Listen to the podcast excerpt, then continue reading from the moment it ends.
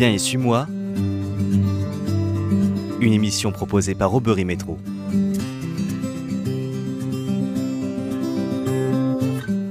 Dans ce nouvel épisode de Viens et suis-moi, nous sommes avec euh, le père Benoît Pierre. Bonjour père. Bonjour. Vous êtes curé des paroisses de Lassus, Rouezé, Fillet, Louplande, Séran, c'est-à-dire que vous êtes euh, doyen de la couronne Le Mans-Ouest. Merci d'avoir euh, accepté notre invitation pour ce nouvel épisode de Viens et suis-moi. Comme à tous vos frères et à tous les religieuses qui sont passés derrière ce micro, je vais vous demander comment est-ce que vous avez reçu l'appel, comment vous avez su que vous alliez devenir prêtre?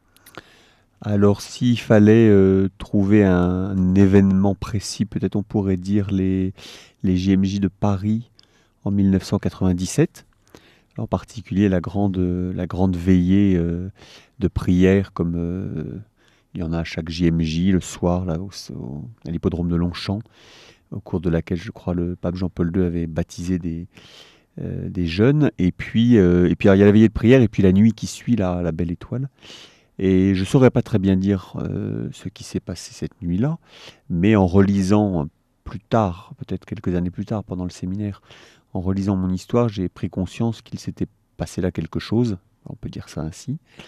Et ensuite, euh, ça correspondait à l'année, je venais d'avoir mon bac, et ensuite euh, je suis parti un an pour faire une, une hypocagne à Nantes. Et pendant cette année-là, là de façon beaucoup plus précise, notamment avec une ordination, une ordination diaconale cette année-là, euh, et puis et puis des rencontres, et puis euh, voilà un certain nombre de d'événements, tous très, enfin c'est simple, hein, il n'y a pas de, choses très spectaculaires, je peux dire, mais disons voilà, il y a eu une cohérence qui s'est tissée pendant cette année-là et qui a mûri pendant les deux années qui ont suivi. Euh, vous étiez euh, dans une famille chrétienne. Comment est-ce que vous vous êtes retrouvé à cette veillée euh, au GMJ Oui, oui, oui.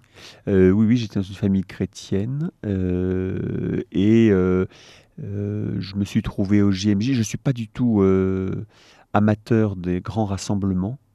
Mais ça s'est trouvé ainsi, évidemment je ne l'ai pas regretté, puisque c'est comme les, comme les enfants. Hein, je suis soucieux à l'idée d'y aller, puis après je suis content d'y être et plus, plus content encore d'y être allé. Euh, mais je me suis retrouvé là, c'était peut-être le premier grand événement d'église auquel j'ai participé.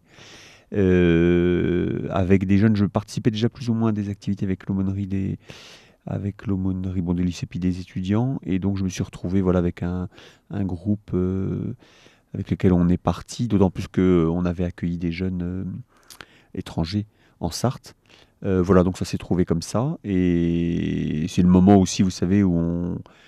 Euh, comment dire Il y a un basculement. Euh, parfois on dit c'est le moment où on passe de la foi d'enfance à la foi d'adulte. Enfin, je ne sais pas trop exactement à quoi ça correspond, mais il y a quelque chose de cet ordre-là certainement.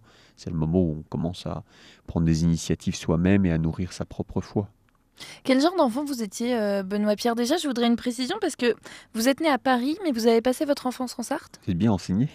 Euh, oui, exactement. Oui, je suis né à Paris et euh, mes parents étant, médecins, ils faisaient là-bas leur, internat et puis leurs premières expériences professionnelles. Et, quand on, nous sommes quatre garçons, on était trois à cette époque-là à Paris, et au bout de quelques années, ils ont souhaité s'installer, enfin papa a souhaité s'installer comme médecin généraliste. Et donc ils ont cherché euh, un endroit où il était possible de, succéder à un confrère qui prenait sa retraite. Et donc c'est tombé sur Le Mans. Ça aurait pu tomber ailleurs, mais il se trouve qu'il y a des racines en Anjou, donc ça faisait un petit rapprochement. Et donc je suis arrivé quand j'ai fait ma rentrée de CP, juste au moment où on entrait, on arrivait en Sarthe. Donc du coup j'ai grandi en Sarthe quand même pour l'essentiel. Vous étiez quel genre d'enfant? Euh, J'étais un enfant très timide. Euh, presque, je pense qu'on dirait aujourd'hui presque maladivement timide, enfin à un certain moment en tout cas, vraiment très timide, euh, et un enfant très, comment dire, euh, euh, ça fait bizarre de dire ça, mais un enfant sage, enfin je veux dire, oui. pas turbulent, pas... Non, non, non, enfin autant que je m'en souvienne, un enfant qui répondait parfois. oui, ça je me souviens aussi. Mais un enfant très, oui, assez studieux, enfin très. Il n'y a rien, il a rien de. enfin, il faudrait peut-être demander à d'autres qui seraient mieux placés pour trouver d'autres choses, mais je crois pas, non. Euh, voilà, et mm, mais timide, ça c'est sûr. Oui, d'ailleurs, il a fallu surmonter ça petit à petit. Comment vous avez fait? Votre foi vous a aidé? Euh, Peut-être la foi m'a-t-elle aidé. Je, je pense surtout que les, les circonstances et les lieux dans lesquels on se trouve obligent à surmonter la timidité. Alors, on pourrait dire que la, la foi aide dans la mesure où, par exemple, c'était pas raisonnable de vouloir devenir prêtre en étant timide comme je l'étais. Parce que, mais, mais c'était pas raisonnable non plus. Au départ, je voulais devenir prof, c'était pas raisonnable non plus. En fait, ce qui me guidait, c'était, c'était l'intérêt pour la chose, ou l'intérêt pour, euh, pour les rencontres, ou l'intérêt pour euh, telle ou telle discipline. Et après, on s'aperçoit que quand on veut s'intéresser à ça, il faut par exemple intervenir en public, ou il faut euh, donner un peu de soi, et puis on fait comme on peut. Hein. Et puis ça coûte. Enfin voilà, après selon la nature qui est la nôtre, ça coûte plus ou moins. Alors pour moi, oui, il a fallu surmonter ça. Et, petit à petit, je ne saurais pas trop bien dire comment, mais avec l'aide du Seigneur, sûrement aussi, ça, ça se fait. Enfin, ça se fait, oui. Il faut bien que les choses se fassent de toute façon. Vous vouliez devenir prof de quoi?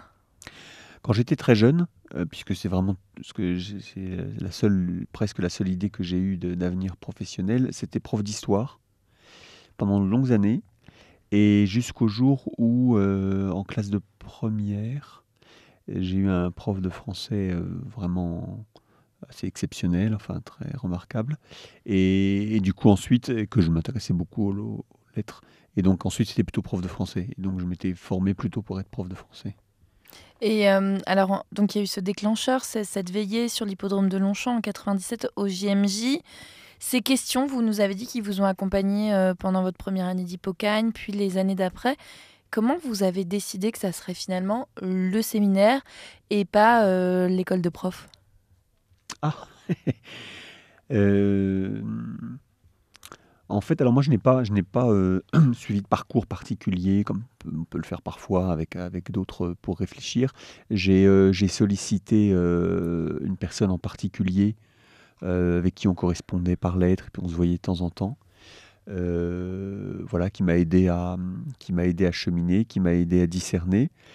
Euh, c'était qui cette personne? Alors, il est devenu prêtre. C'était le, père Christian Duhalgouette. voilà, pendant deux, presque trois ans. Pendant qu'il était, à, il était à Rome ou il était déjà ordonné? Alors, il était, il était à Rome. Oui, exactement. Euh, puisque j'ai dû lui annoncer que j'entrais au séminaire, euh, peut-être pas le jour de son ordination, mais en tout cas à proximité. Euh, voilà, et, donc voilà, on a cheminé ensemble. et puis petit à petit, les choses. Bah, vous savez, c'est une question de, de désir intérieur, c'est-à-dire que voilà, à un moment donné, je suppose que c'est comme les comme les jeunes gens quand ils sont amoureux. Au bout d'un moment, il n'y a plus qu'une chose qui, voilà, devant le, devant le regard, il n'y a plus qu'une chose qui, qui, compte. Alors pour moi, c'était le, sans avoir de certitude absolue évidemment, mais euh, disons le, le, déclic d'entrer au séminaire était la condition pour y voir plus clair, euh, pour euh, percevoir la, la réalité et la profondeur de l'appel que je, que je ressentais. Et donc ensuite, voilà, quand je suis entré au séminaire, à la fois il y avait un grand, désir d'aller jusqu'au bout et un grand désir de devenir prêtre, et en même temps beaucoup de questions euh, qui allait euh, devoir être euh, réfléchi, travaillé, mûri. Quelle question par exemple? Bah, par exemple, la question, alors bah, la question première, c'est évidemment la question de la question de l'appel. C'est la question de l'appel. Je veux dire, est-ce que c'est simplement moi qui, ressentais quelque chose, forcément un petit peu subjectif, ou est-ce que que les choses sont, plus enracinées que ça Est-ce que voilà, et que peut en dire l'Église euh, au terme d'un cheminement. Et puis après, d'autres questions sur, euh, bah, par exemple, euh, prêtre diocésain, c'est quand même une modalité particulière d'exercice du ministère, avec ce que ça suppose à la fois de, fidélité dans un lieu, de stabilité, de, de lien particulier avec une église donnée, qui est l'église de la Sarthe. voilà, la question de la durée aussi, de la durée dans l'engagement. Alors elle se pose à d'autres, hein, mais en l'occurrence pour moi elle se pose dans ce cadre-là. Euh, voilà, la question euh, bah, des exigences liées au ministère. Euh, voilà, avec bah, tout ce qui peut être agréable et facile et tout ce qui est plus, plus délicat parfois. Il faut savoir, voilà, quand on, quand on se prépare, on pense aussi pas à tout heureusement d'ailleurs, mais, euh, mais on essaie de, penser à, cette chose. Puis le, les années de formation se chargent aussi de nous renvoyer des questions euh, auxquelles on n'avait pas forcément euh, pensé. Vous aviez une vingtaine d'années, si j'ai Oui. bien compté, quand, euh, Oui, quand euh, vous avez décidé de rentrer au, au séminaire. Donc, vous l'avez dit à qui en premier? À Christian Duelgouet ou à quelqu'un d'autre? Non, je, euh, à Christian. Oui, oui, je l'ai. En fait, comme je comme j'étais timide et comme j'étais extrêmement pudique, je ne l'ai, je n'ai pas souvenir de l'avoir dit à quelqu'un d'autre avant d'y être contraint. Si C'est-à-dire dire. Bah, C'est-à-dire qu'à un moment donné, euh, il faut bien dire les choses. Une fois que les choses sont décidées, euh, l'entrée au séminaire n'est pas, n'est pas un secret défense. Donc il faut bien à ce moment-là euh, se dévoiler. Mais pendant toutes les, les années de... Alors certains l'avaient probablement deviné, pressenti en tout cas. Mais, mais non, non oui, c'est resté... Donc, vous l'avez dit avec vos parents le jour où vous êtes rentré alors, bah, euh, quelques, quelques jours avant. euh, mais enfin, une fois que c'était décidé, oui. Et une fois même, que, une fois même je crois que j'avais déjà la réponse, oui. Et comment ils ont réagi? Euh, bien. euh, bien, je me souviens, c'était un mercredi soir. c'était au mois de mai, je crois. Ils étaient en train de préparer les impôts. Et, euh, et je suis. Trop de moments, pardon. Oui, oui, bah oui, oui, mais en fait, j'avais reculé plusieurs fois le moment. Je vous imagine tout à fait vous dire allez, ça y est, j'y. Non, en fait, je Oui. vais pas y aller. Bah oui, bah c'est ça, exactement, c'est tout à fait ça, comme ça que ça s'est passé. Alors en fait, c'est un peu idiot parce que ils avaient déjà capté l'affaire, en tout cas maman, c'est sûr. Euh, mais bon, voilà, c'est comme ça, il faut un jour, faut le dire. Et donc non, bah, ils étaient très, autant que j'ai perçu, ils étaient tout à fait satisfaits. Et vos frères? Alors euh, j'ai attendu encore un peu. Ça s'est fait dans une voiture. Euh, Pas de possibilité de fuite comme ça. Exactement, oui, oui. Et euh, oh bah, ils, étaient, ils étaient contents aussi. Enfin, après, chacun réagit avec ce qu'il est. hein. Mais ils étaient, oui, oui, ils étaient plutôt, plutôt contents. Quel souvenir vous gardez de cette vie euh, au séminaire, une vie en, en communauté où pour le coup il faut, en tout cas dans ce que j'imagine, euh, créer des liens avec les autres, voire euh, un peu se livrer, non? Oui, Euh, oui, oui, oui, bien sûr. Ça n'a pas été des années faciles, il faut être honnête. Les premières années ont été vraiment difficiles. Pourquoi? Je ne saurais pas hum, dire exactement. Si, il y a des choses qui sont liées à la, à la vie communautaire, le fait de, le fait de vivre ensemble. Euh, C'est pas, euh, c'est pas simple. c'est pas simple. Ça peut l'être plus ou moins. Enfin voilà. Puis dans une petite communauté, notamment il y a une des années où on était euh, 25 ou euh, ce qui est, ce qui est une petite communauté par rapport à des années où on peut être 40, 50, 60. Euh, Enfin, moi, je n'ai pas connu ça, mais on a, on a parfois été plus de 40. Euh, donc voilà, euh, forcément, il y a des petites tensions qui se créent. On est plus ou moins sur les mêmes d'onde, puis on est petits effectifs par année. On est rentré dans l'année où je suis rentré, je crois qu'on était 5. Pour tous les diocèses du Oui, Pays c'est ça, oui, pour la première année. Donc euh, voilà, il faut s'apprivoiser. Et puis euh, la nature humaine fait que, quand bien même on est là pour la même raison euh, et pour une noble raison, euh, On voilà, n'agira pas pareil. Non. Il y a des questions de tempérament. on- Voilà. Bon. Donc ça, c'est une, des- une des difficultés. Et puis l'autre difficulté, je pense, est davantage liée au, au tiraillement intérieur. C'est-à-dire que hum, ça travaille, si je puis dire, au sens premier du terme. C'est-à-dire que euh, bah, y, y a de la, voilà, euh, il y a du tiraillement, il y a de la intérieurement. Enfin, il faut, euh, voilà, il y a du doute, il y a, euh, c'est pas, c'est pas très confortable que de devoir discerner, comme on dit. C'est beau, c'est grand, c'est enthousiasmant, mais c'est pas, c'est pas très confortable.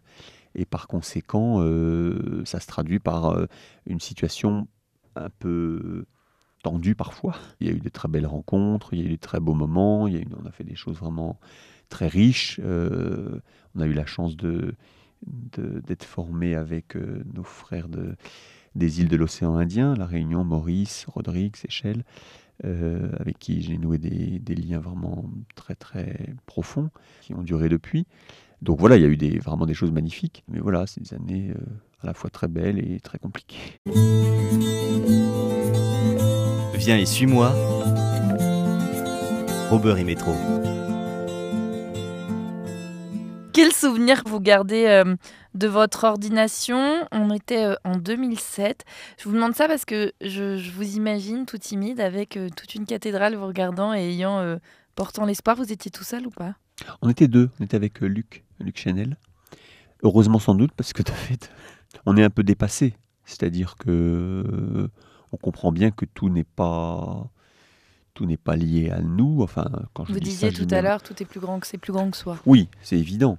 Euh, et donc, euh, voilà, on comprend aussi que le, le Christ nous rassemble. Après, on est très, très touché, alors à la fois par, euh, il y a beaucoup d'attentes, et puis il y a des choses très inattendues. Je veux dire par là, des, euh, sont présentes par exemple des personnes qui viennent vraiment uniquement par, par amitié, par affection. Je veux dire qui, qui ne sont pas euh, animés par la foi Vous chrétienne. avez des exemples en particulier? Euh, bah oui, oui, dans ma propre famille, il y a un certain nombre de, de cousins, de voilà, qui sont pas du tout chrétiens. Ou qui ne le sont plus. Enfin, qui- on l'est toujours si on est baptisé, mais qui, qui ne vivent plus la vie chrétienne euh, ou qui ne l'ont jamais vécu. Et qui étaient là vraiment et avec parfois des, des mots très très touchants, enfin, ayant vécu la célébration et pressentant qu'il se jouait là quelque chose de de grand euh, et très touché en particulier, ce que je n'avais pas du tout imaginé, par la dimension diocésaine. Moi, je m'étais dit, pour des gens qui sont un petit peu éloignés, tout ça paraît tellement étrange. Et en fait, euh, forcément, c'est un peu étrange. En même temps, ils vivent l'événement, ils en perçoivent ce qu'ils peuvent ou ce qu'ils veulent en percevoir. Et ils sont sensibles aussi à des dimensions. Je n'avais pas prévu ça, que ça pouvait les toucher euh, d'une manière ou d'une autre. Et votre première messe, quand il a fallu euh, célébrer l'Eucharistie euh, dans une église, c'était où d'ailleurs? C'était le lendemain. Le lendemain matin, c'était à l'église du Pré, qui est l'église de ma jeunesse, de mon enfance. Et donc Il y le avait du lendemain- monde? Oui, oui, oui. Oui, parce que en fait, on avait dû... j'avais invité les paroissiens du Pré. Bon, certains étaient là la veille, mais voilà, qui étaient venus, c'était pas l'enfant du pays, mais c'était l'enfant de la paroisse. Enfin, un enfant de la paroisse. Et puis, euh, et puis un certain nombre de prêtres avaient eu la gentillesse de venir ou de rester, pour ceux qui venaient de, de plus loin, qui étaient restés de, de la veille. C'était très beau. J'étais forcément un peu, un peu stressé, mais Oui, très votre, gentil. je pense à votre timidité dans tout ça. Bah, on fait comme on peut. hein. on fait comme on peut. J'avais préparé les choses quand même euh, pour me raccrocher à. Évidemment, heureusement, personne n'a filmé. Si j'envoyais la vidéo aujourd'hui, je serais sûrement très mal à l'aise parce que on a de l'indulgence quand c'est la première fois. Les gens sont gentils. Et puis très gentiment, le père François Cléré, qui était le curé de cette paroisse à ce moment-là, euh, m'avait secondé, si je puis dire, et fait en sorte. On avait beau avoir répété euh, les paroles et les gestes au séminaire en blanc, si je puis dire. Là, c'était pour de vrai, mais voilà, on est toujours quelqu'un de délicat à côté de nous. Ça fait partie aussi des étapes pour devenir plus à l'aise. Comment ça se passe quand vous arrivez euh, dans une nouvelle paroisse? Vous avez été nommé vicaire où? Alors, dans un premier temps, j'ai été nommé vicaire à la cathédrale. Ensuite, la paroisse de la Couture euh, a été rapprochée de la cathédrale, j'étais donc à ce moment-là. Et puis ensuite, j'ai été nommé curé à, à la Suze et sur les paroisses du Doyenné. Comment ça s'est passé votre arrivée à la Suze en tant que curé Là, c'était vous le, Oui. le responsable, euh, la personne mise en avant, en tout cas? Ça s'est passé euh, à la fois bien, enfin euh, bien parce qu'on est toujours bien accueillis. C'est curieux d'ailleurs parce que on sait ce que c'est qu'un curé, euh, l'avoir vu euh, avant, mais tant qu'on ne l'est pas, euh, on ne se rend pas bien compte de tout ce que ça recouvre, en particulier euh, dans, l'ordre des relations personnelles. C'est pas seulement bon, il y a des choses techniques à faire évidemment. euh, par contre, il y a tout ce qui touche les, les relations humaines et en particulier, moi, ce qui me préoccupe le plus, c'est l'unité entre les personnes. Et c'est extrêmement compliqué, il faut être, euh, il faut être honnête, mais partout. hein. Euh, C'est-à-dire que dès qu'il y a quelques personnes, il y a, des, raisons possibles de se chamailler, ou de si on est gentil, ou plus si c'est plus grave. Et parfois on se retrouve au milieu de ça. Alors en plus de ça, on entre dans une histoire qu'au départ on ne connaît pas. Et donc il faut du temps pour euh, découvrir l'histoire, les relations entre les personnes. C'est quelque chose à la fois c'est très beau, puis c'est très fragile.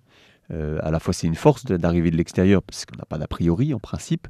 Et puis en même temps, en même temps, faut avoir l'humilité quand même de, de prendre le temps de, de découvrir. Et on découvre, et ça n'arrête jamais. hein. Ça fait six ans et je découvre encore, euh, parce que les gens ne se livrent pas tout de suite. Vous êtes obligé aussi, euh, vous nous disiez tout à l'heure que sur le tas, pour votre timidité, vous avez aussi appris qu'il fallait donner et aussi vous, découvrir finalement avec vos paroissiens. Vous arrivez à prendre sur vous pour créer des liens et aller au-delà euh, de cette timidité? On essaye. Après, il faut reconnaître que c'est plus ou moins facile. Parfois, c'est très facile parce qu'il y, a des- gens, eux-mêmes seraient surpris de, de savoir, mais il y a des gens qui mettent à l'aise. Enfin, qui créent les conditions d'une relation simple Et c'est pas forcément, je saurais même pas vous dire comment ils font. hein. C'est une question d'état d'esprit, c'est une question de manière d'être, de regard, de parole, enfin, c'est un ensemble. Euh, Il y a des gens qui, euh, qui- pour qui c'est pas du tout le cas. Dans les relations humaines, euh, j'ai appris qu'il existait des échecs. Peut-être pas définitifs, mais il y a des, des situations qui sont compliquées à gérer. On essaie de se convertir, de se remettre en cause. Il m'arrive d'être maladroit, il m'arrive d'être blessant. hein. Chacun fait comme il peut. Moi, une de, qui m'est plus habituelle, c'est euh, ça m'arrive d'écrire aux personnes, de présenter des excuses ou des explications. Parfois, c'est pas forcément, il n'y a pas forcément de tort. euh, C'est plus facile par écrit? Euh, alors oui, un peu plus facile par écrit, et puis ça permet de, l'écrit permet, même indépendamment de situations difficiles, l'écrit permet de dire des choses, enfin me permet, je sais pas pour les autres, mais permet de dire des choses euh, que je euh, que j'exprime difficilement par, par oral, même des choses parfois très, très positives, parce que ça oblige à, ça oblige à, à trouver des mots, à, à dire les choses de façon un petit peu plus précise, à pas en rester simplement sur un Plus sur un raisonné sentiment peut-être? Hum- Oui. Euh, et puis on, on s'échappe au, juste au sentiment du moment, qui peut être bien, mais euh, parfois c'est précieux de. Et j'ai remarqué que aujourd'hui on n'est pas trop dans une époque où on favorise l'écrit, mais euh, j'ai remarqué que les personnes peuvent être sensibles au fait de recevoir une lettre. Ça veut dire un qu'on prend le temps, etc. Oui. Effectivement, c'est une attention particulière. Mm.